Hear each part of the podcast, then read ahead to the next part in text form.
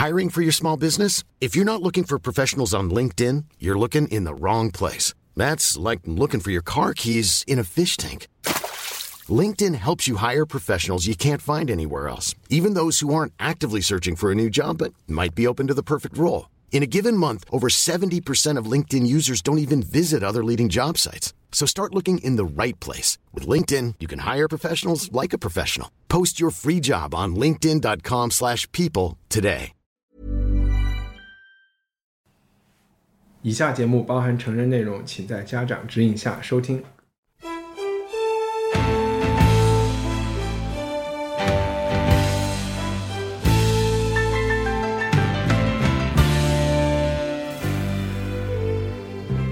欢迎收听文化土豆，我是伊康糯米。今天这一期节目我是在上海录制的，也是我们第一次，真的第一次，我和 Gigi 同在一间屋檐下 录这期节目。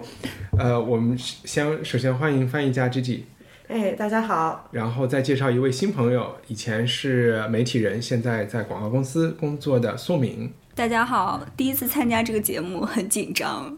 我们现在是在十一月的第一个礼拜在上海录音，在上海的原因呢，就是是第一个礼拜吗？对，差不多双十一之前吧。然后，呃，我们这一期节目不会聊任何电影、电视，也不会聊书，也不会聊历史，也不会聊艺术。虽然我出现在这儿是来上海看展的，那这这几年上海在艺术方面的真是叫什么，就突飞猛进的特别厉害，以至于几乎所有艺术圈的。北京人这周都会在上海。那去年也是我们文化土豆录了一期特别节目，介绍零二幺展会和呃西岸博览会。今年我就不太想再重复一下这个模式了，所以就叫吉吉和宋敏一起来聊一聊生活在上海是一种什么样的状态。而且对于我来说，我到了上海以后，基本不太知道应该去什么地方去玩儿，除了一些很传统的项目，比如说什么东方明珠塔，好像外滩也没有什么太大兴趣。我就想录一期跟旅行相关的节目。我们因为有两位嘉宾，这期节目就叫四十八小时在上海。这样，我们请 Gigi 和宋敏分别给大家准准备一天的行程。那有机会来上海的人可以体验一下，可能是带有一点我们播客气质的这么一个旅行的攻略吧。那我们就先请先请 Gigi 开始吧。好的，好的，没问题。我这个呢，就是比较早要起来的。呃，首先我可能会推荐大家住在茂名路上跟瑞金路上的瑞金宾馆。这个宾馆好像是十九世纪末期或者是二十世纪初，就是上海是租界的时候，有一个英国商人，就是建了一个大庄园房子。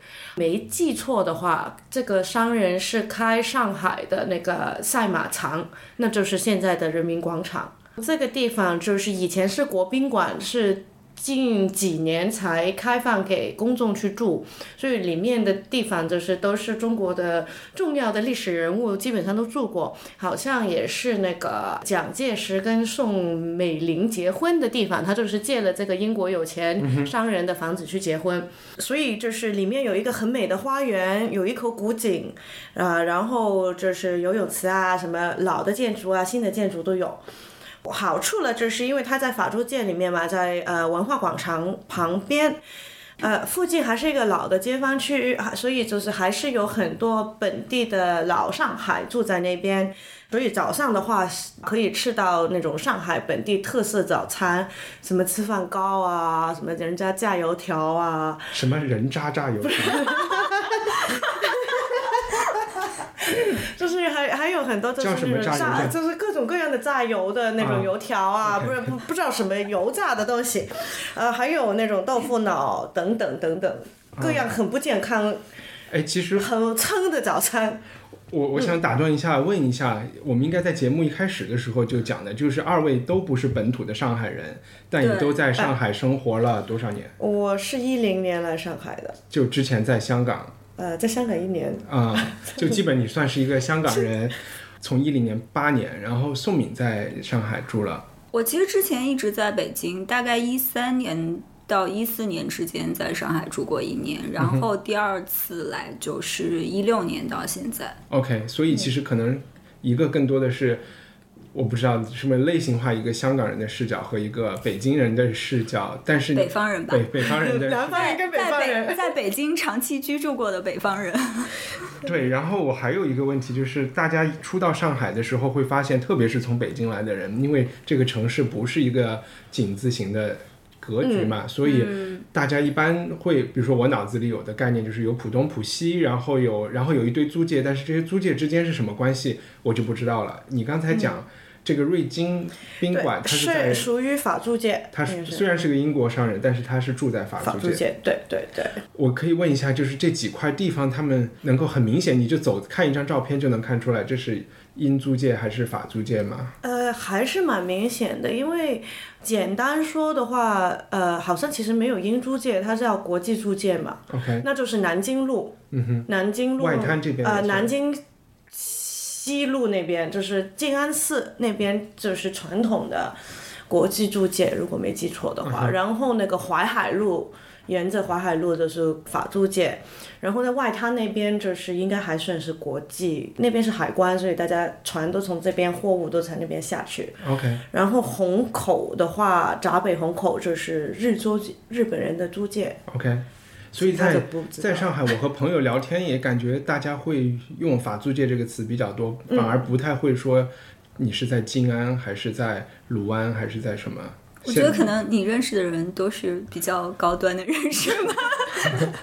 当然，虽然我们的办公室也在所谓的法租界，但老实说，我一直也没有认真的去想说这个法租界概括的范围是什么。我是来上海的时候，我是曾经在网上下载过那种二三十年代的地图，还花了一段时间去看，就是所以最后我只是这，所以上海人是不讲法租界的，是吗？讲讲的讲讲的讲的讲的讲，但是没有人讲国际租界，？OK，嗯，因为就是等于恒隆广场啊、静安寺那个就是国际租界，但是没有人说的。那个叫静安。明白，所以就是住在法租界是一个很高端对身身份的象征。OK，所以我们我们今天是在宋敏家，我们 不在法租界。对我们是在是一个对法租界的人来说，这就是乡下。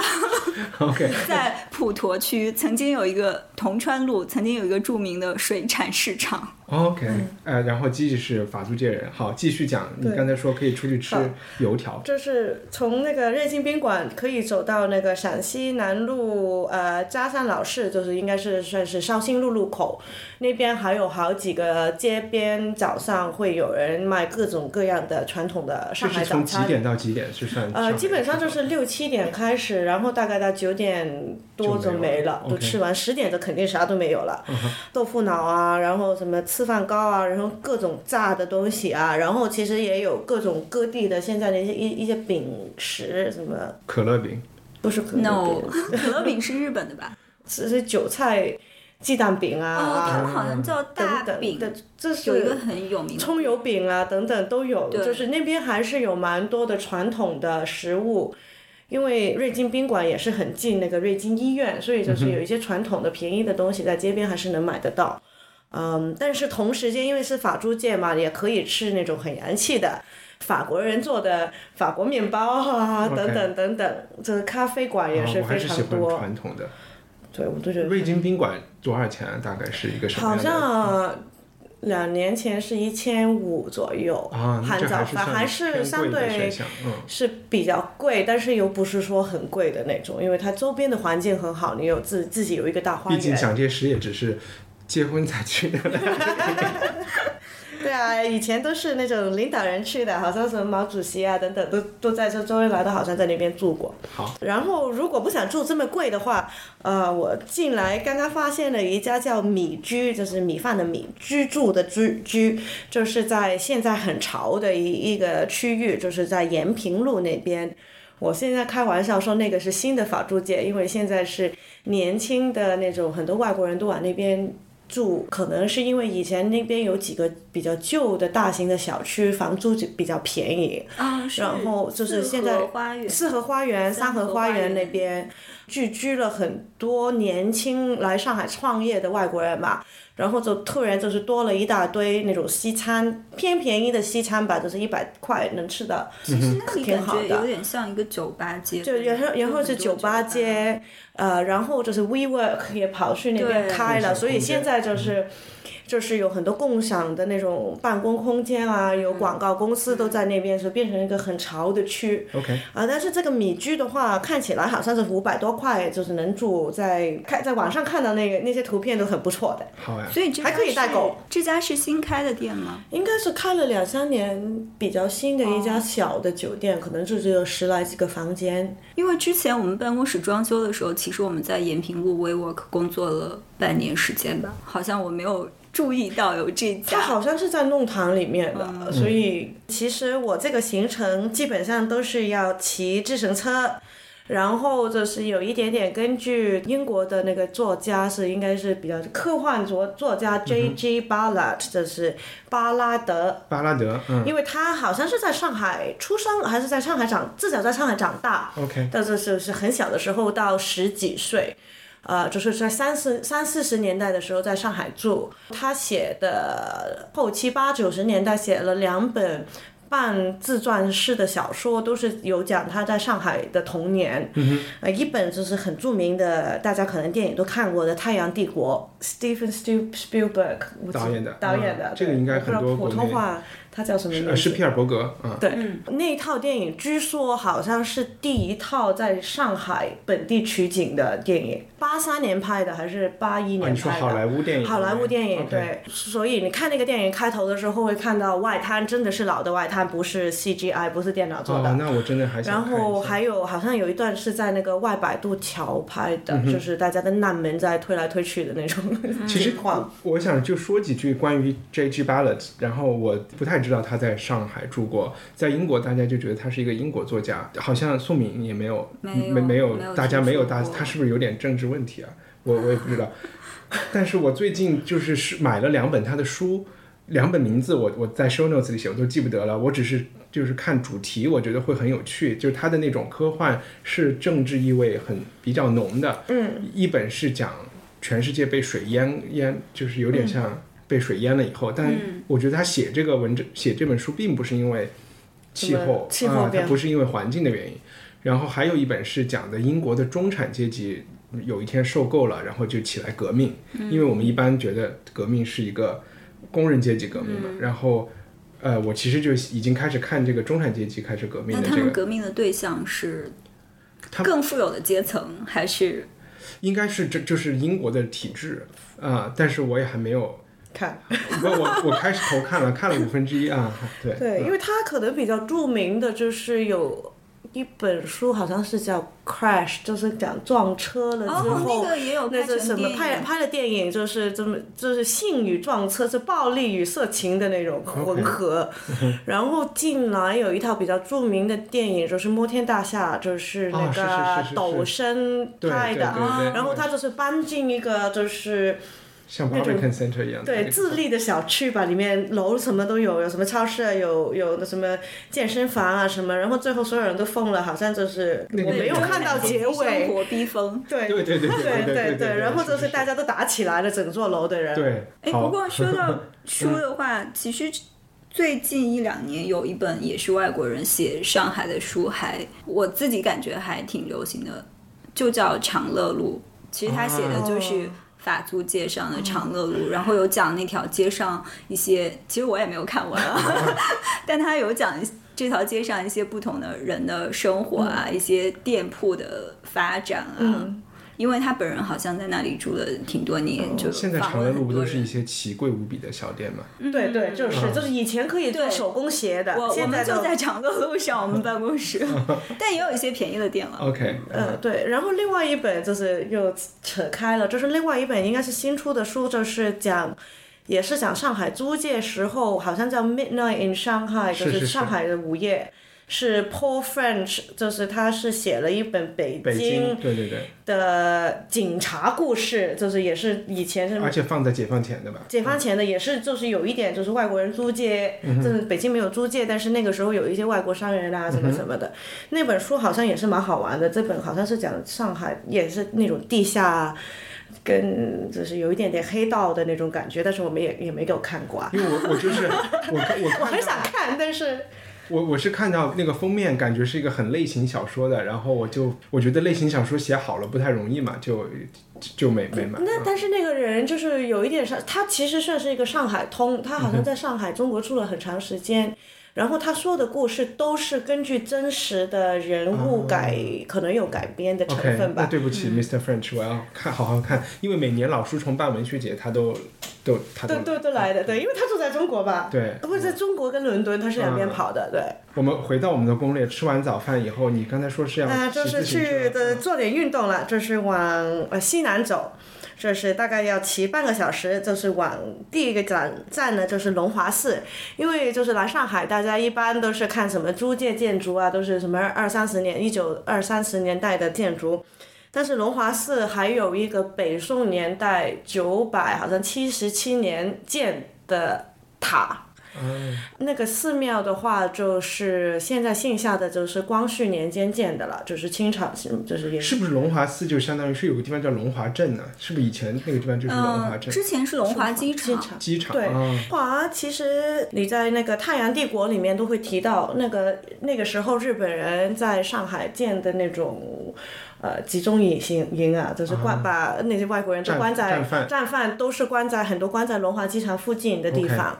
呃，然后他书里面还写到那个有一些什么那种地对空的那种枪也放在龙华塔上，因为我想你就说就是宋朝那个塔上，塔宋朝那个塔上，因为在那边那个年代肯定没什么高楼嘛，那个塔是什么七层楼的，都相对来讲比周边的房子都高。龙华寺应该就在西岸旁边，对吗？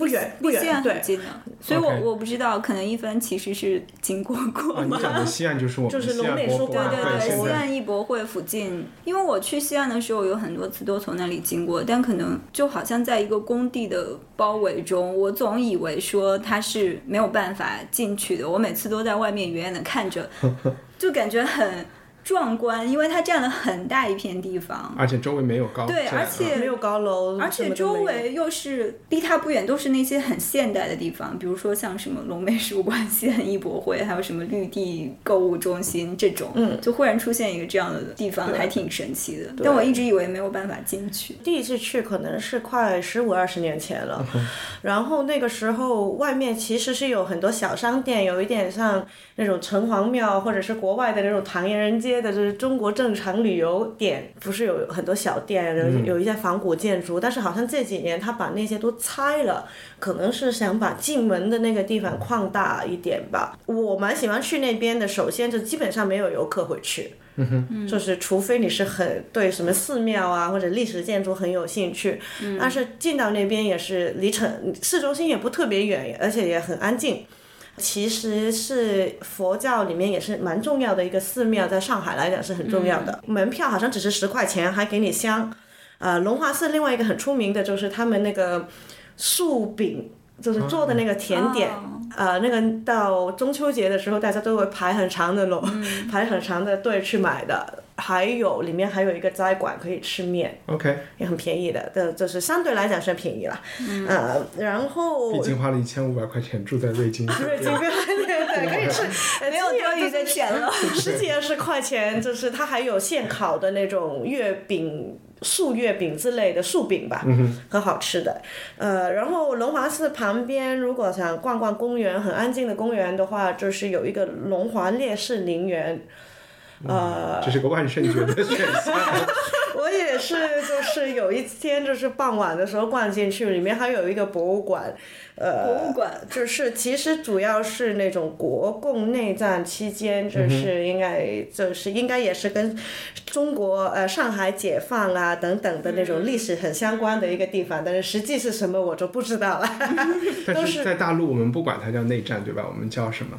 解放战争。对，对国，解放战争。解放，嗯，对，我觉得你讲的那个更准确啊。对，总之就是那个时候，共产党跟国民党的那个总部都在上海，然后打来打去的那段时间，你可以有很多小说可以看。屏蔽了吗？然后在这里兜完之后，可以慢慢骑车。呃，为什么？对，因为为什么我说龙华寺了，就是因为 J.G. Bala 是这个他在十几岁的时候被日本人抓了，就是关在这个龙华附近，OK，就是所以这个一点就是跟你看他的小说都会提到的，呃，然后就是可以慢慢骑车经过那个法租界外郊区了，就是都是那种使馆区使馆区到那个新华路。好像是五百零八号是他的故居，OK，呃，那个房子应该没有什么原来的东西了，好像是私人会所还是餐厅，我只也只是在门外看过。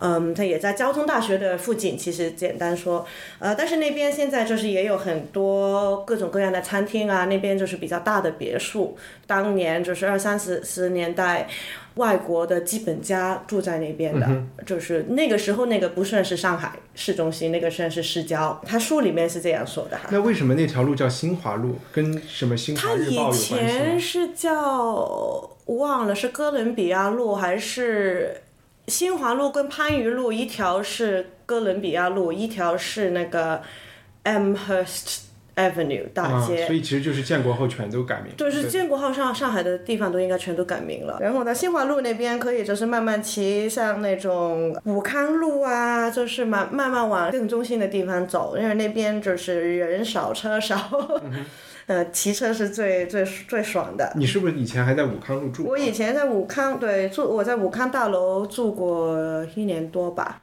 然后武康大楼就是上海很著名的会拐弯的那个红砖房子，你看很多上海的可能就那种明信片啊，或者人家来上海都会拍一张那个楼的照片就。像三角形，三角形的，就是跟纽约的那个 Flatiron Flatiron 有点像。像一个熨斗。熨斗嗯对。我我另外一个朋友搬到上海来，然后也是在武康大楼租了房子，然后就老拍 Instagram 发发照片，就它也是一个身份的象征的一种，是吗？可能是吧，就是我那个当时文艺青年的我搬进去只是房子好看，所以确实是好看的应。该这确实是好看身份的象征吧，又著名又在法租界，对吗？那其实现在在那种 Airbnb 之类之类的可以但它住得到房间是不。是都比较小？里面有它大房间很大的，它里面因为它是老房子嘛，所以楼高都是什么四米多，很惨的，就是灯泡坏了，你说永远都换不了。OK，呃，然后门都是那种双开门，嗯，那个最著名的就是上海，可能是最蛮鬼的地方吧，哇，因为。前几十年就是有各种人在里面自杀、闹鬼，对，就是这个是蛮著名的。如果你看查上海鬼，就是蛮呃那个闹鬼的地方，鬼故事鬼故事的地方的话呢，就是武康大厦是肯定是列在前面的。OK，嗯，那为什么还这么多人想要住在里面？很多都是老居民。嗯我以前的邻邻居就是在那边住了六十多年的了，他从四几年住到那个时候，真的那他们也是自己有产权的吗？以前就是一家人住在那边，然后可能、呃老人家走了，就是房子分到不同的孩子里面，然后孩子有部分就卖掉了。OK 因为我住那个房子就是我邻居以前的房子来的，是他一大套拆出来的，拆出来就很多就是隔了墙。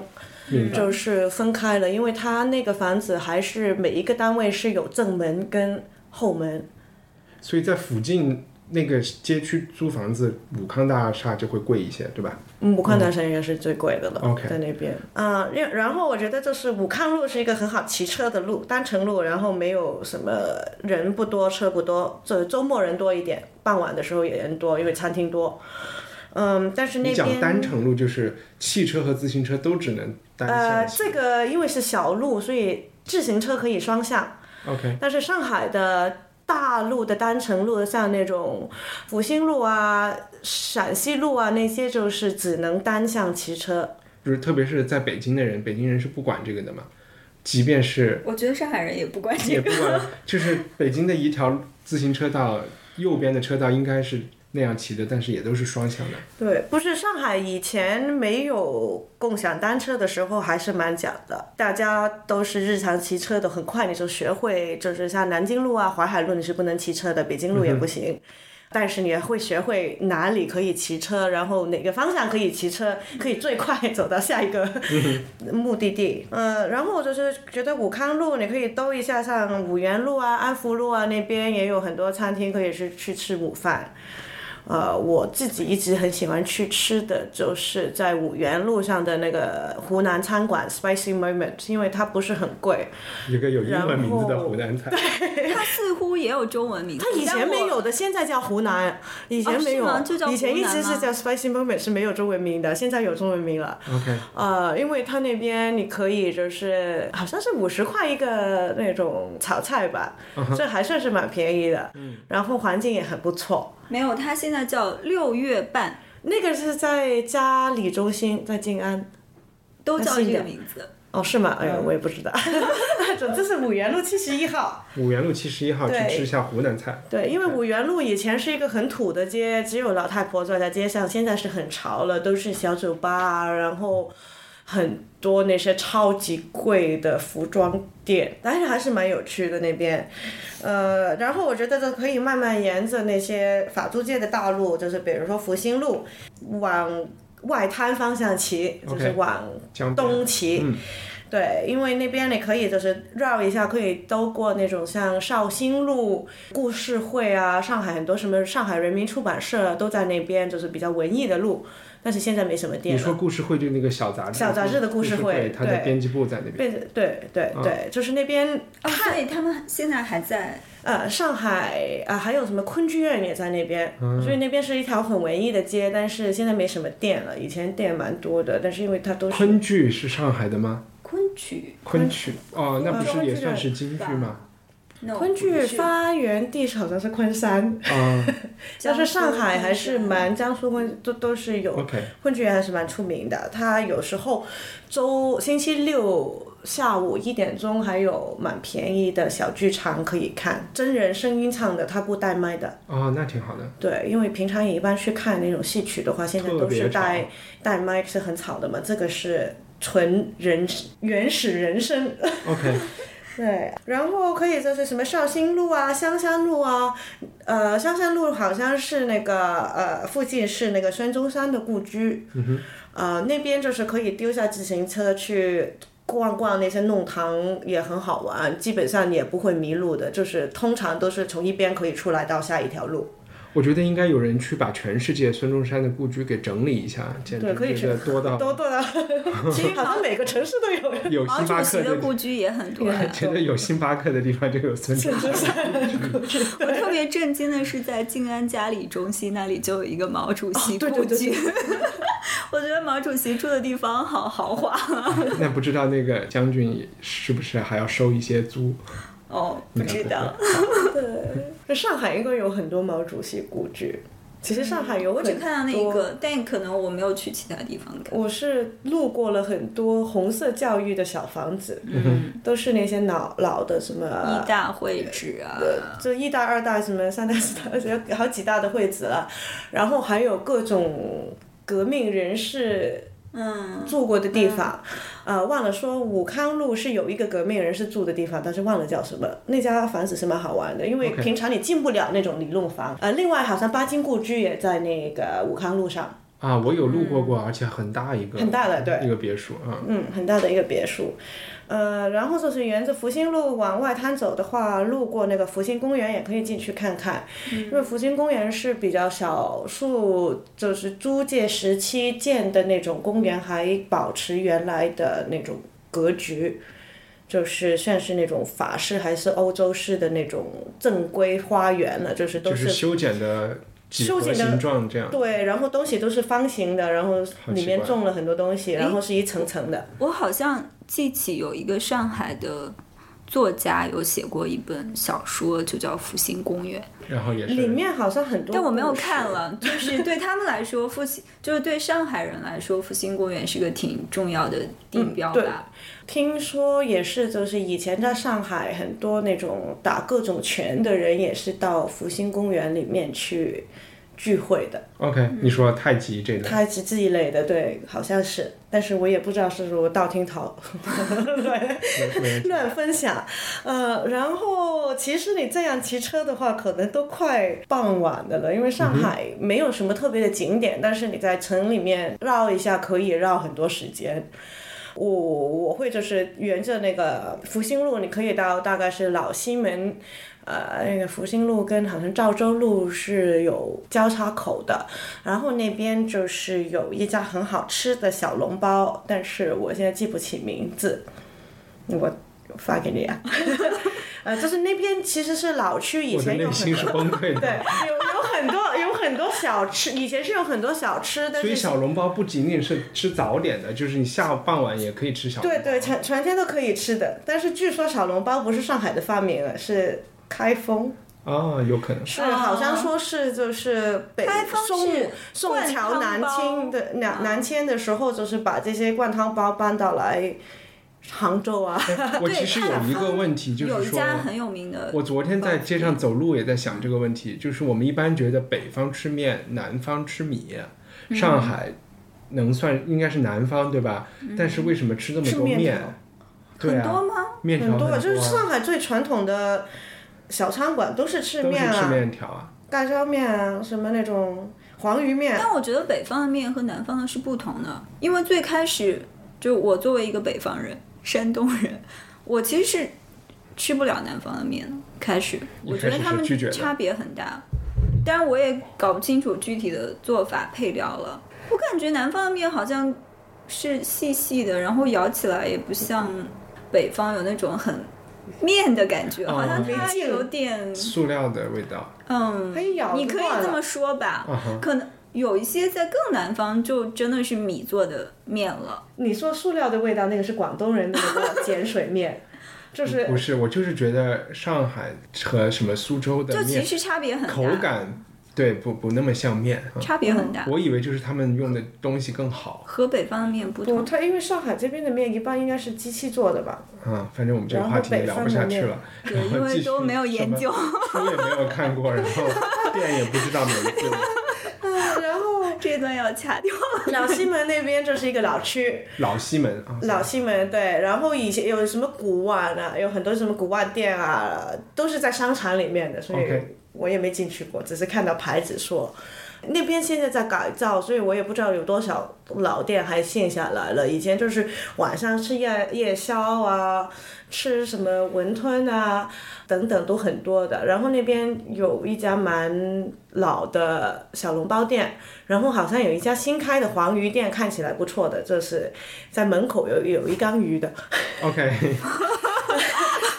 就是这个，其实到那边吃吃好小笼包的目的了，就是等那个捷克的酒窝开门，因为他是捷克的酒窝是一捷克的酒什么捷克的酒窝，窝啊，窝就是那个窝子，窝窝头的窝窝窝头。OK，呃，他在上海应该好像有开了快十年的有多的一个。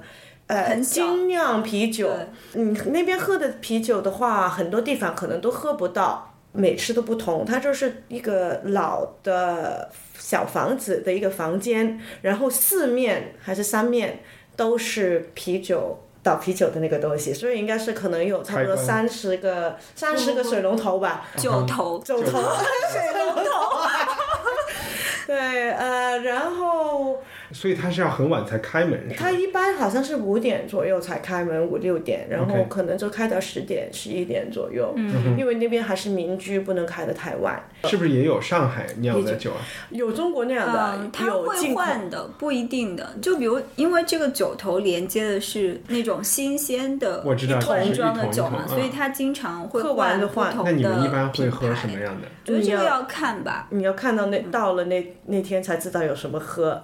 因为如果你可能两一两周别去不去的话，它就化了。我就会有点害怕，就是去那种精酿啤酒屋，就因为它一般都是一二三四五就写有二十种，都不知道应该点什么，嗯，我就只能看那个酒精成分，然后就想我今天想喝个百分之四的，还是喝个百分之八的，嗯，就、哦，但它应该一般都会上面标明说，比如说酸度啊，然后你可以根据你喜欢的再具体的选说，至少你可以根据这个酸度选，比如你是喜欢更酸一点，还是更或者是苦一颜色。点嗯，对不过精酿啤酒吧，我就想，其实很多人知道，不知道的人其实是可以，都是可以先尝了再买的，对吧？对，一般是可以尝了再买的。哦，OK，我有时候是是尝五六个才买的。对，而且有这个不要不好意思。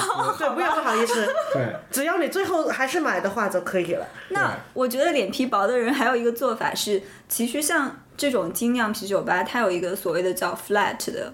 就它会给你哦好多个小杯，五六个小杯嗯比如四个到六个一排，然后可能每一杯就是一百二十五毫升的样子。但那那种是不是其实不太值啊？哦，我觉得还蛮好得的，因为对我来说，我要一大杯，让我一口气都喝完，还挺难的。这个叫什么？就是像我要一个 flat，他就给你，对，一个就如果你想表现的自己 非常的就是你专业的话，不是那个公寓的 flat，是 flat flight 是 fl- flight 还是什么？我也不知道。L I G H T。哦 flight 嗯啊，我要飞。我要飞 对。然后我觉得在那边，如果喜欢喝的话，就可可以喝到。喝到永远了，喝到睡觉了。对这个店我也去过一次，它确实非常有名。因为我现在做了广告之后，有一个客户是啤酒嘛，我其实就花了很多时间去研究啤酒，所以认识了很多做精酿啤酒的朋友，他们很多人都跟我提到过这个店，所以我去之前其实心理压力很大，因为我听说这个人。就脾气很不好，会骂客人啊，赶客人走，所以也是一种那种朝圣的心情去的。好像是我先去了上海博物馆，因为从上海博物馆走过去大概一公里的样子吧，所以到的比较早。就它旁边有一个卖小零食的地方，就买了一点零食。比方说，他就会跟你说。我的店里不能吃东西，哎，你在外面吃，是吗？你吃好了再进来。我很饿，我就只能在外面把那个零食吃完。他还有说啊，你可以坐在外面的凳子上，但是如果有城管过来，就不要说是我店里的。进去之后，其实压力也很大。比如说，我有点想点一水果味一点的啤酒，就。就有点不好意思，怕他会骂我。但其实也没有啦，其实他并没有歧视喝水果味啤酒的人。对啊，我觉得其实没有。你是为什么会觉得大家会歧视水果味啤酒的？女生才喝。对，但但其实，在欧洲男生也喝水果味啤酒。那些所谓很懂的人就会，就有一些这种人就会这样嘛。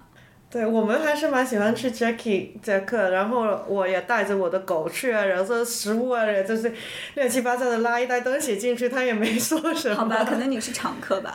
对，好 我。觉得他人挺好。嗯，但是他经常会不定期关门的。对对对，他就是不定期开门，也不定期关门对。但是我觉得他那边其实，因为上海其实现在很多小店遇到的问题就是你不知道什么时候城管啊，或者是邻居啊、会有问题，所以现在都是大家都很小心。嗯，就不要给他带麻烦。可能一方面是这个吧，另一方面他自己有说他觉得啊，现在年纪大了，也不想那么辛苦。然后他好像说他很爱他老婆，要陪他老婆出去玩啊什么的。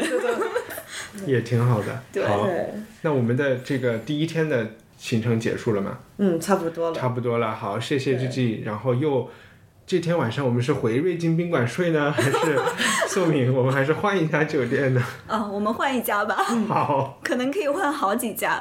我我现在先从最贵的讲起吧。好，瑞金还不是最贵的，是啊，吧？可能差差不不多多贵吧。我觉得如果让我推荐住的话，其实我现在已经住在上海了，就还挺少去酒店住的。可能之前出差的时候会有一些。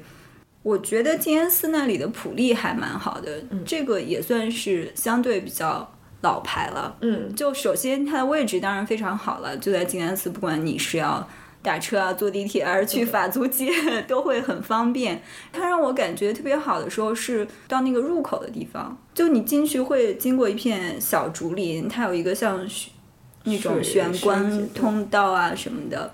因为周围都是很吵杂的环境，但普利不是一个高楼的吗？是一个对摩天大楼是的是的所以你有这种很强的反差，就你进到这个门口，忽然间感觉非常的安静，嗯哼，然后它室内的装饰也是这种风格的吧，比较偏就像现在流行的什么新中式的那种风格吧。但是它在这个流行风潮以前就已经是这样了。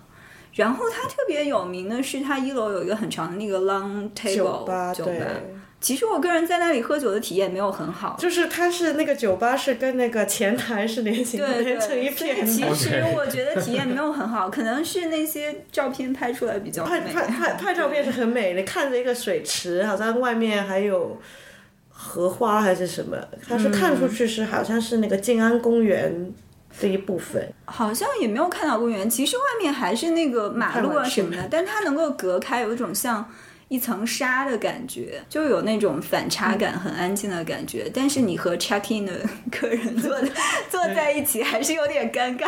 那那个是一个就是什么样的客人去那里呢？是偏商务一点的感觉。其实我也只住了一次，那次虽然半是出差，半是自己玩吧。一方面这个酒店很有名，我其实挺喜欢去一些不同的有设计感的酒店的。然后好所以像你推荐的主要原因还是位置和设计。服务也还可以而。且他们很好像很多那种设计人啊、建筑师啊、创意人会跑到那边住。应该是一个蛮有蛮名的设计师做的，但我记不得名字了，因为各地有很多这已经是我们这一期播客的传统。超配它的风格的对各地的。啊比如我后来有去长沙，就住过一个好像是叫品，其实它品质也还不错，但价格就是普利的三分之一吧。但进去一看，就感觉这是一个模拟普利的酒因店为，普利好像开了有十年，零八年左右但它维护的还是蛮好的。对，它洗手间很大，落地玻璃，对，然后是全延安路、延安高架全景，啊，是的，它有一个桌子，然后还有什么茶啊，就感觉对，是也可以一边洗澡一边看延安路禅意的感觉。哦，你说就是房间里的洗手间是临街，然后可以看到大街的，是吗？嗯，嗯，可以的。有趣，值得。好，普利的价格应该和瑞金宾馆差不多吧，就肯定是浮动的啦。看，但是最便宜的时候也有一千出头的时候了。然后其次的话，我就从高往低说了。其次的话，我觉得中间价位的，我觉得花园饭店也蛮好的，对，因为它的位置也很好，就是在那个 IAPM 附近，嗯，就上海很流行的现在很时尚的一个大商场。嗯，我有朋友讲他的结婚理想就是要在花园饭店？他是日本人管理的，嗯，所以它虽然也建了很多年，没有翻新过，但其实维护的很好，细节也做得很好，服务也很好。然后它的对面是锦江饭店。嗯其实那家也蛮不错，它也相对是有一定的历史的，那价格可能比花园饭店又会再稍微低一点低一点点可能八800到的1000样吧子吧。我住过锦江。锦江就是那个小礼堂，好像是不是那个时候借鉴尼克逊还是谁、啊，美国人嗯，来，好像而且我觉得锦江的感觉也蛮日本风范儿的，我也不知道但。他应该他说是一栋高楼，这个锦北楼说是英式建筑，它是有一点像 Tudor 的那种窗，哦，就是窗窗长形，然后有很多小格子的。然后另外便宜一点的那个矮的南楼了，就是 Art Deco 风格的吧那边有很多名人住在那边，你说长影视名下，对对嗯对，因为他那个贵宾楼是长包的，对。对对对。那便宜的选择呢？其实我之前经在北京的时候，经常来上海出差，会经常住淮海中路上的一家叫金城酒店的，哪两个字金色的金，晨光的晨，啊？对对对对对，引用一句上海话，晨光的晨。价位在五百左右吧，如果是旺季可能会稍微贵一点。其实它在没装修之前就那种很破很土的三星级宾馆，四星级，我也住过这一家四星级，啊是吗我觉得应该可，就是它新的时候应该算四星级。啊，对，旧的时候其实蛮我为什么。记得这一家酒店，就是因为我在这家酒店吃早餐的时候，突然发生了汶川地震，哦，好吧。然后就啊，可是汶川地震的时候我也在上海。是吧？嗯，然后那就那个早饭就没有打算吃完了，就嗯浪费了，但我记得那是中午啊。就是起得晚呗。嗯 哎，不是最大的那一次汶川，是第二次，反正，还是映秀。哎我，记得我是午饭 后感受到的。不是汶川，是汶川之后，哦后来是又是在映秀那个大概那个地方，不是又震了一次嘛？啊，我觉得金城酒店最大的优点就是它的位置很好，但是它重新装修过之后，房间就是还 OK 啦，一个经济的选择。早饭的话，我就其实没有推荐，因为我真的起得太晚了，我 吃不到早饭。我觉得我一年中能吃到早饭的机会可能不超过十次。但我有听一个上海的朋友推荐说，人民广场附近有一个叫大湖春的。吃早饭还可以，就是那种比较 local 的当地感觉的食物。嗯哼，好像是是吃生煎的那家，主要是我也没有机会吃到过早饭。在那个京剧院，呃，那个逸夫剧场后面的一条街，好像是没吃过，它装修了。嗯，以前很脏的，现在装修了就没吃过可以去了。好，但是可以在普利吃 brunch，我感觉普利的 brunch 非常的丰富。就可以吃生蚝啊，也可以点一些做的很精致的什么牛排啊。好，我们已经能感觉到宋敏的风格了，广告界的。那那吃完早餐没有没有，我的风格还是蛮多样的。我不是介绍了便宜的酒店吗？那然后上午第一站去哪里？这么吃完以后，应该已经是下午了。我觉得睡个午觉。那不用了，可能喝个茶就已经醒了。谢谢。假如你在普利吃好了 brunch，你可以走路往长乐路、安福路的方向走。这一带的话，有一些小型的画廊，我觉得非常有意思，而且他们很集中，就可以一次性的看完。比方说，在乌鲁木齐中路上有一家叫 Vacancy 的，是一个台湾人开的，他应该新开了。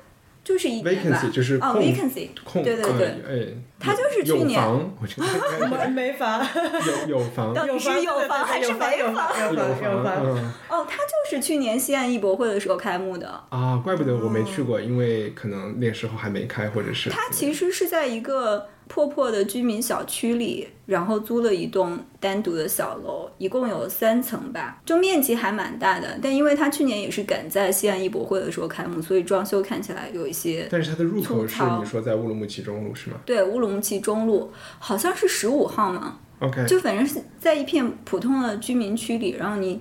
走进去，可能如果你不知道它是这个地方的话，你应该根本就找不到的，看不出 它它是一个它是一个这样的地方。但我就想多说几句乌鲁木齐中路，作为一个其他城市不是上海城市，特别如果你是国外来的，就是年轻文艺青年或者是潮人一点的人，乌鲁木齐中路就可以一日游了，你不觉得？对，是的，其实是这样，就可以住在乌鲁木齐中路附近，然后那条路上。反正去年因为我住的 Airbnb 在那个地方，所以就在那儿生活了一周，就发现咖啡店还有什么飞跃的球鞋店，对，还有一家正鼎鸡，正鼎鸡。对一家上海的老字号的吃鸡的地方，然后 据说 Elon Musk 也去吃过啊？是吗？就 我不知道，我有看到一张照片，我不确定他是不是进去吃了，他就在那个店门口。我我去吃吃过，我记得我还花了啊，好像是吃的什么几十块，全都是用一块钱付的。反正就吃个吃白斩鸡，吃白斩鸡的地方。然后还有一家店，我记得我临走的时候，呃，它就是一个做腊肉、做香肠。这咸肉的店，然后他店里就挂了很多，然后我就，是不是在飞跃旁边？就在飞跃附近吧，反正我就让他给我家里人寄去，因为我家里人有一半都是上海人嘛，然后就，但他们生活在成都，我就让他们寄去，然后，呃，也很方便。好奇怪啊，难道成都不是更盛产这些东西？但是有上海风味的 啊一些东西，就乌鲁木齐中路还有什么？我觉得特别，还有一些。外国人去买的蔬菜店，哦，那个很有名的牛油果阿姨，对对对，你对对对，就觉得还。然后他门口，呃，最近好像还出现了一幅画，就是有他的常年顾客为他制作了一幅画，作为他的店的招牌。OK，真棒。嗯，墨西哥的使馆吗？还有颁发他一个奖状来奖励他对于推广牛油果 这项水果的贡献。它是水果还是蔬菜呢？哦，对，还是水果还是蔬菜？不知道，蔬菜。总之就是奖励他对于 推广牛油果的贡献。那其实我说到这个是这些故事都是我听牛油果阿姨隔壁，可能不是仅仅的隔壁，就稍微隔了一点点的一个叫寄存处的地方。这个寄存处的发起人讲给我听的。就寄存处是一个卖，我觉得寄存处也是个蛮有趣的地方。它最它应该也只是开了一年多一点。是那个门口有个自行车的店吗？不是，不是它和一个证件照相馆连在一起。它所在的地方以前是一个面向中老年妇女的服装店，是这个证件照相馆的摄影师的老婆开的。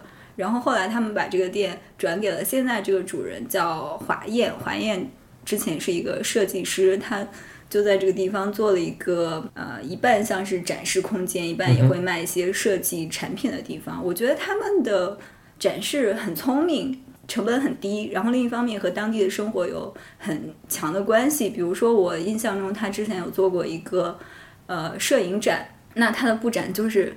摞起来好几个纸箱子，把 照片可能贴在纸箱子的各个面上，我就觉得，哎，这种方式其实是很聪明的，因为它周围有这种什么牛油果阿姨啊，各种餐厅就有很多这种扔掉的纸箱子嘛。明白明白。然后另一方面又特别的便宜，你用了之后就把这个纸箱子扔掉就好了。回收了。对，它旁边是个垃垃圾站，可以卖卖几毛钱，送给垃圾站的人。所以你就是和他们聊天，他们就知道一些牛油果阿姨的对，因为。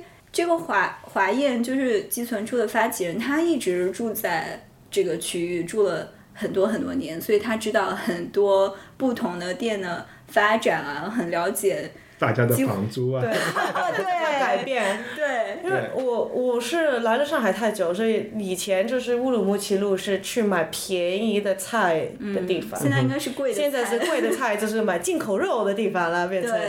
呃，但是我觉得乌鲁木齐路最好玩的就是，它的南端是乌鲁木齐路淮海路，是美领馆，然后乌乌鲁木齐路就是走往前走什么二十米左右还是三十米，就是伊朗大使馆，大使馆，领事馆，领事馆，所以我觉得这个它两个对等于对着对对面接的，我觉得这个是蛮好玩的。嗯嗯。呃，就最后多说一句，我觉得乌鲁木齐路是很多城市都会发生这种。就是所谓的 gentrification，我也不知道叫什么中产化，或者是一个传统街区的中产化。它乌鲁木齐中路去年就已经这个指针已经在中间，因为它这个中产化的过程就是到了一定程度就没法要了。现在还是在有法要的这个地方，但是我觉得可能明年来就会 就会变成没法要，因为。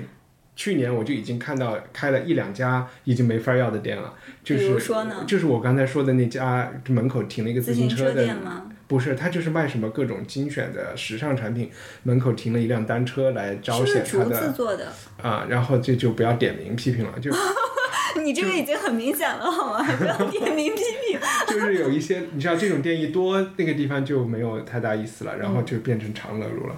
可能你看看这本书《长乐路》里应该有写你这种中产化 的，对。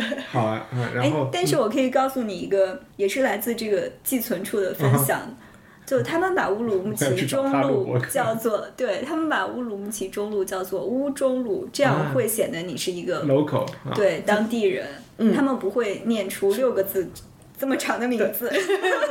好吧，我以为这是对于维吾尔语的尊重，它有点汉化。因为它里面有一个小区，就是在乌中小区，是是三栋高楼，就是那边唯一三栋的那那片区唯一三栋的比较老的高楼。嗯这是九十年代建的，应该是。明白。以前租金很便宜，现在租金非常之贵。OK。嗯。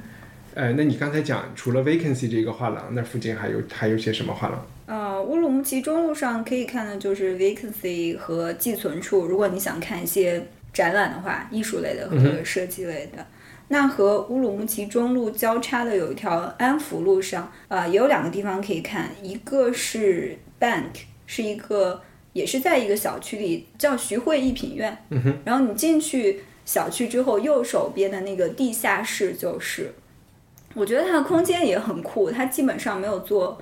什么装修？它就是保留了原来的地面，还有一些拆到一半的地砖啊另类艺术项目空间。其实也不算另类了吧？他们应该也参加了西安艺博会，也是比较成功的、比较成功的商业画廊了。嗯，但它可能看起来给你的感受会比较，就所谓的另类一点。Bank 的对面，也就是徐汇一品院的对面是另一个小区，但我不记得名字了。你进入这个另一个小区，然后一直走，走到头左转，再一直走走到最里面是一家叫胶囊的画廊，啊我它是一去过这家个我意大利人开的吧？我们把这个是一名字给出来，一定要去，那家很好。Capsule 上海。对对对，他是一个会讲中文的意大利人开的，嗯他中文讲的还不错。但我觉得可能这也是风格的问题吧。我觉得 Bank 展出的东西相对来说是那种让你生理上有点不舒服的东西在大部分时候。重口味一点啊。对，但是胶囊展出的可能是，我并不是说它不好，可能它在视觉上和心理上都更容易接受一点，嗯就是美感度高一点。嗯哼，比如我举个例子说，因为这两家都在我的办公室附近，有时候我会在午饭的时候带同事一起去。某一次，我曾经带我的 IT 同事去了 Bank，看了一个展览。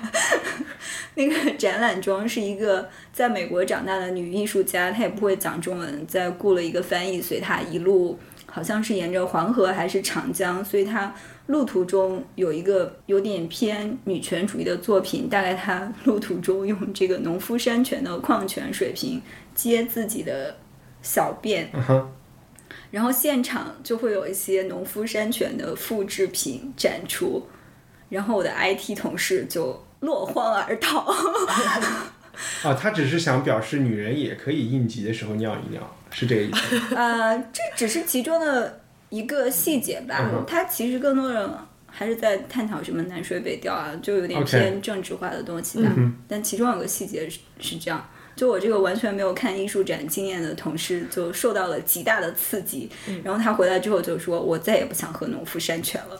”然后他之后也拒绝再跟我去看任何这样的展览。然后也不敢和女人说话了。那可能没有。现在你觉得时间大概是什么时候？要吃午饭了吗？啊？难道不是已经吃过啊，吃过，晚饭了？啊吃了不让你吃，了已经吃过好好 brunch 了，好。但不会到晚饭的时候吧？这些地方离普利就是静安寺蛮近的，嗯而且这每一家其实都很小。虽然有我们有提到四个地方，但其实我觉得每个地方可能五分钟、十分钟就看完了。你要气死了！这是 展览影像艺术的人，我觉得起码已经四点钟了啊！嗯我觉得不到四点钟吧。好好好，不到四点，不到四点，你说几点就几点。如果这个 brunch 是十一二点吃的，这个时候也就两三点吧。OK，我觉得我介绍的地方会比 Gigi 说的远一点，就不是 骑自行车可以到的，现在可能要打车了，或者坐一个地铁。那刚才讲了很多法租界啊、浦西啊，我觉得我们也可以去看看浦东有什么可以看的。哇，我个人特别。对，在我来上海之前，我其实还挺经常来上海出差的。那那时候我经常觉得浦西没有很远啊，明明坐地铁就只有三个站，对，就只有什么三五站的样子。对于北京来说，是真的是太近了。我就不明白为什么有些人说。如果你住在浦西，是绝对不会想去浦东的。不就跟北京的南城一样吗？嗯不同，啊哈，它更富裕一点。OK，但是等我自己到了上海之后，我发现真的我也不会去浦东 机场，我也尽量尽量不去浦东。好的，那我们现在打车去浦东了，当然你也可以坐地铁去浦东。我个人特别喜欢的浦东的一个博物馆，每个人我都会强烈推荐他们，就是震震旦旦博物馆。因为现在虽然艺术好像在上海特别火热，包括浦东也有一些很受欢迎的馆，但感觉震旦一直是那种比较默默无闻的。我觉得一方面可能因为它的馆藏是古代艺术，虽然他有时候也会做一些和当代艺术家的合作，但基本上还是以古代为主，而且这种当代的合作一般是跟古代有关联的。而且另一方面，我觉得他们好可能也没有很积极的去宣传自己吧，所以知道的人不是很多。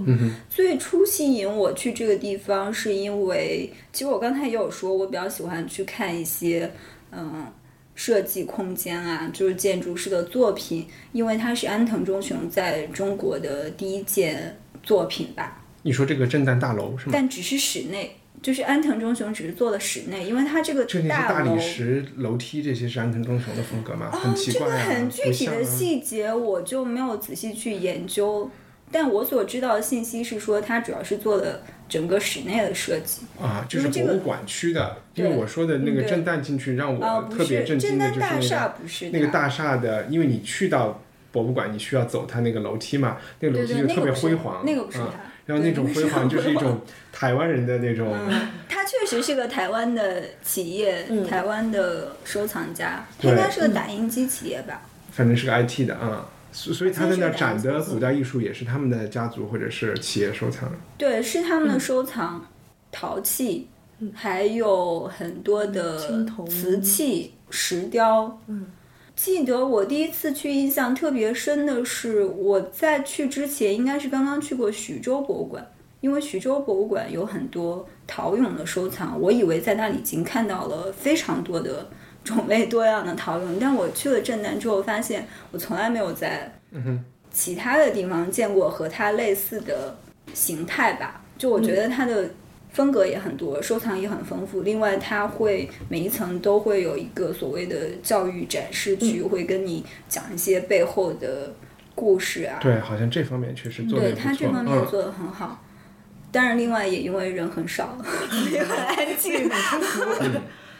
然后你可以，你就不用人挤人的去看什么人看黄浦江的风景啊，就你可以站在窗边。但这一家也是要好像五十块钱还是多九少？十是什么？五十块吧，我觉得五50就是。比我想象的就上海其他的那些地方要便宜一些。对，我觉得嗯现在在上海五十块钱的门票已经是很便宜了，对，就这个让我很震惊。自从不做，它以前是最蛮贵的，相对来讲，对以前觉得但是可能都50块没涨没贵涨价，对，现在觉得五十其他别人块好便宜。都两百了，嗯。自从不做艺术记者之后，我有一种越来越看不起展览的感觉，每次都有些心疼，实在是太贵了。镇南博物馆是开到下午五点的，但是我印象中它应该每周五晚上会开到晚上九点，所以如果你周五去的话，可能你这一天可以安排的更满一点，可以多去几个地方。那既然我们来到了浦东，我们也可以去看看一些游客们聚集的地方，比如说上海中心。我知道有很多人可能会很嘲笑这种地方，就好像有很多北京人可能一辈子都没有 去过故宫。一方面他们没有去过，一方面还要嘲笑那些游客很愚蠢，为什么要去这种景点的地方？但其实故宫真的很好。对 我觉得你这是收了上海中心多少钱，要把它和故宫放在一起没。有没有，我只是举个例子，嗯好比说，我在去八达岭长城之前，我其实心里也有一些鄙视这种游客行为的人。我当时是为了陪同一个朋友去，但我去了之后，我也真心的觉得八达岭长城真的很好。对我我去了北京的另外那个可以坐那个车下来。嗯，慕天田玉嗯，慕田峪它不是在长城脚长城脚下建的那个滑梯。滑梯，你就是坐着一个小车滑下来，然后当你听说的时候，就觉得那实实在太这个听着就低很好啊，级我觉得。低级玩意了。但是其实坐上去是太好玩了，你上下去之后，你想马上再爬上长城，再坐一次下来。对，我说这个是想说，我们应该有开放的心态，也不要鄙视那些游客景点。但你说的上海中心是坐电梯坐到最上面去吗？应该是吧？因为他那个要买票要排队很但长的。老实说，其实我也没有真的去过上海中心对，的所以我。不推荐那个，因为上海中心那个顶层我自己好几百块钱。我自己真的去过的是 IFC 的顶楼，但当时也是开幕的时候 有一个媒体邀请活动，有请我去。就一方面，我觉得这种高层的感受还是可以有的。对，是很好玩的，其实是。为什么吸引我去？其实是某一天我的朋友在朋友圈里发了一个照片，然后他去了那个上海中心的最高层，他拍的那个照片让我看到以后非常震惊。他是在夕阳的时候日落时刻拍的，他拍出来的感觉让我以为看他去了埃里亚松的作品。就你记得吗？他在丹麦有那个彩色玻璃的环形的。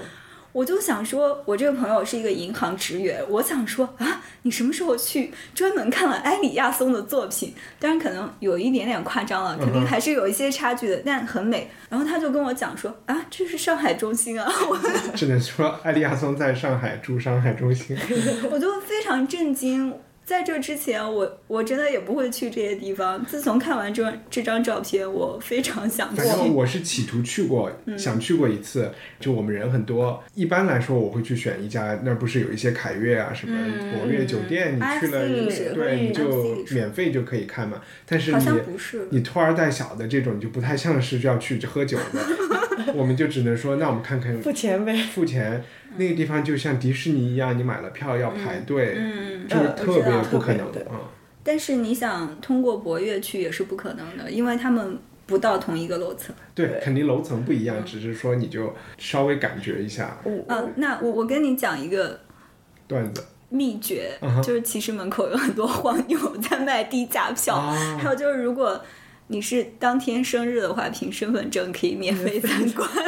哦，好好好我。我我好像有两个美国的朋友也在来上海出差的时候也上去了，但是他们就是傍晚的时候，那就是旅行团都吃饭的时候，都去回，这一般游客都是白天大白天的去，他们就是日落的的时候去，自己还买了几瓶啤酒上去，一边看日落一边喝啤酒，感觉不错的是吧？感觉不错。他这还是就是两个两个中年男人，这还在拍了很多那种自拍。我另外就明天就去办证儿，然后就去，明天晚上就去。另外就是上海中心里有一个马未都的观复博物馆，啊，对对对。其实还是可。以看一看，因为我在北京非常多年，竟然一次都没有去过官复博物馆，所以我心里一直有点哦，对，因为我一直我是马未都的粉丝，我一直有在听马未都的官复嘟嘟，嗯哼他这个节目已经停播了，所以对你不会造成任何竞争影响。，OK，我们无所谓的啊。对，我觉得这个这个馆还是值得看的。其实它很紧凑、很小型，不会花很多时间。但我印象最深的是，它有一间房间是专门，嗯、展示金器的。就你进去之后，完全的金碧辉煌。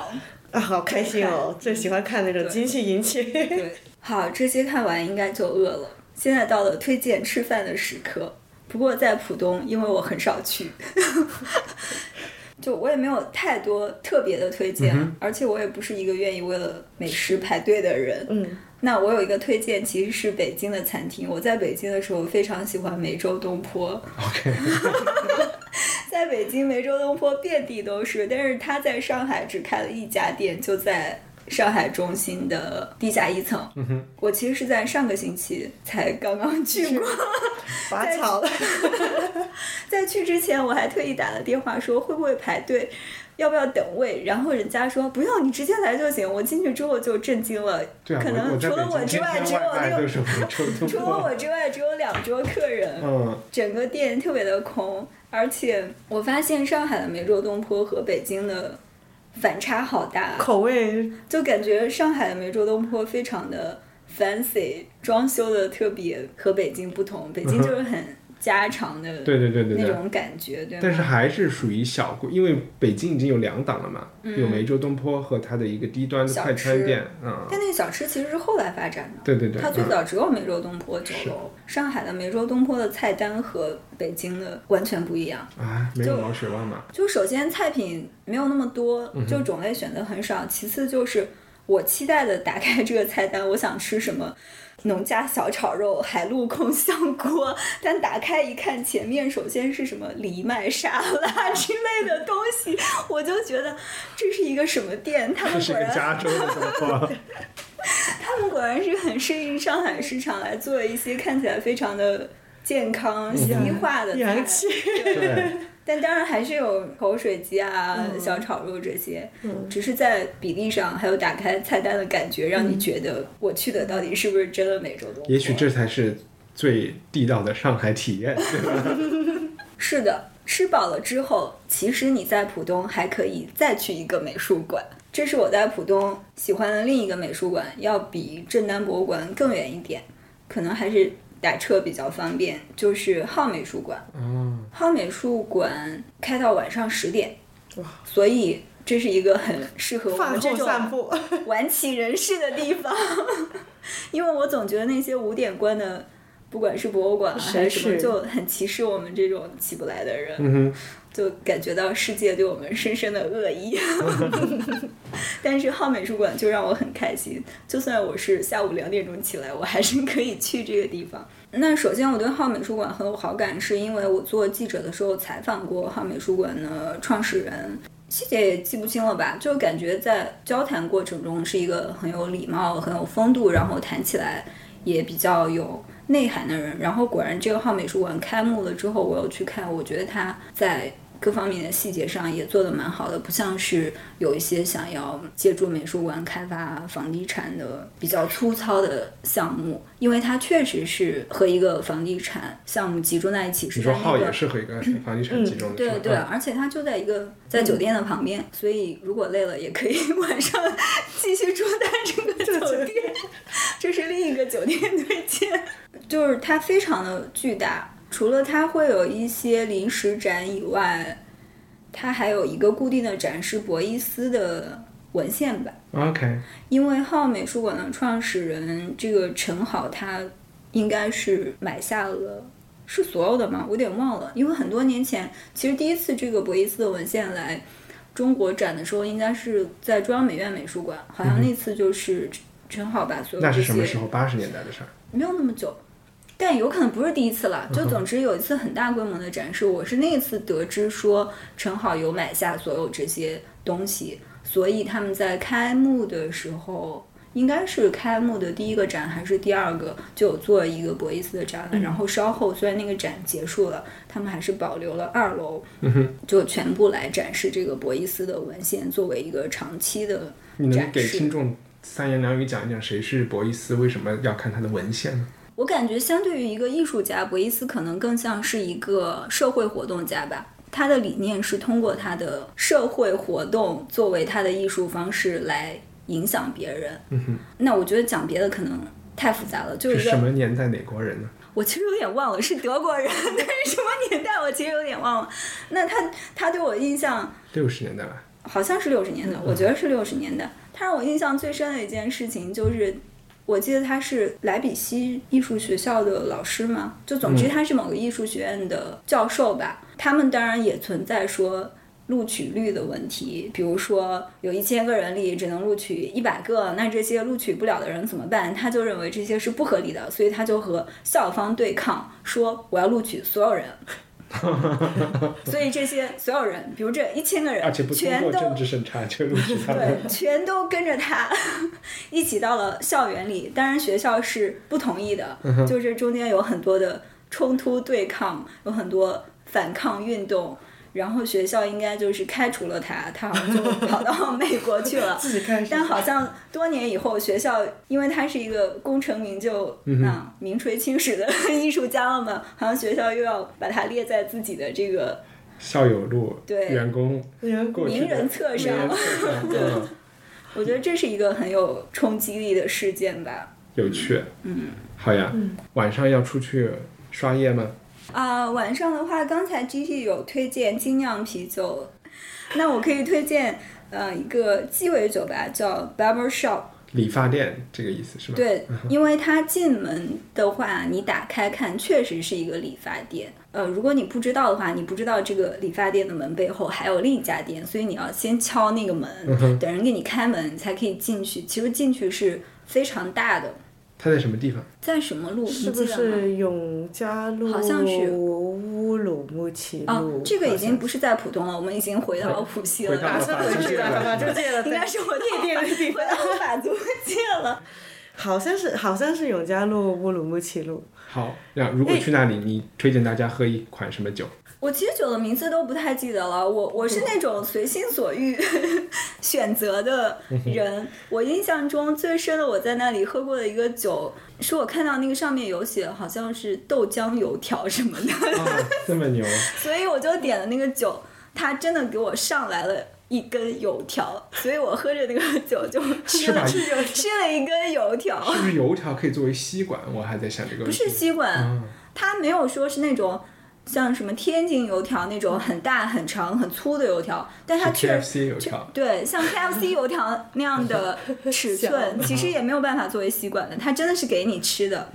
我还记得，我还看到别人有点一个酒是像一个日式套餐里的茶碗蒸那个 样子，就它有很多这种稀奇古怪的酒，还有比如有一款是我发现它吧台上有很多那种容器，是一个陶陶的罐子吧，但它做成一个像一个非洲小人的形状。然后那个酒呢，就 倒在这个人形的罐子里有非常多，然后它制作的过程非常的花哨。前面我已经忘了，最后的 highlight 时段是它会用火把这个烧起来，好，挺棒的。好把，这个酒烧起来。好，谢谢宋明，谢谢大家。然后这一期是一个是一期有点实验性的，我我也会把就是二位总结的这个攻略怎么逼着二位写下来，然后发给我，然后也随着播客一起发给大家，就是在 show notes 里面看。不会看 show notes 的同学，就是不管你在哪个 i a p p 里面看呃听我们的播客，都有一个地方你东点西点，能够点出一大段文字。因为经常我别人会问啊，你的音乐是什么呀？你的是什么呀？其实我每一期都花了好长时间写，都有一个就是文字信息的。谢谢大家，拜拜。拜拜。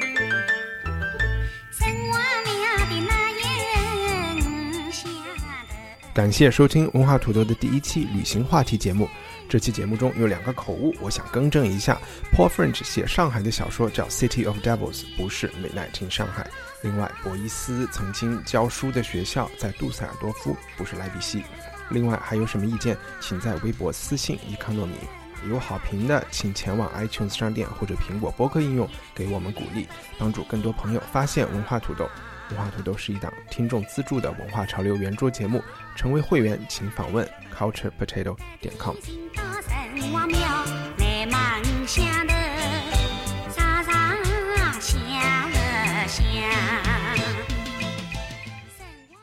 不过我发现，啊虽然伊康糯米开始说我们不会谈艺术，不会谈电影，不会谈书，不会谈历史，但其实这些我们都谈了。但是我们都是这本书叫什么名字不知道，说啊，长乐路啊，作者叫什么名字？记不起来。A lot can happen in three years, like a chatbot may be your new best friend. But what won't change? Needing health insurance. United Healthcare Tri Term Medical Plans, underwritten by Golden Rule Insurance Company, offer flexible, budget friendly coverage that lasts nearly three years in some states. Learn more at uh1.com.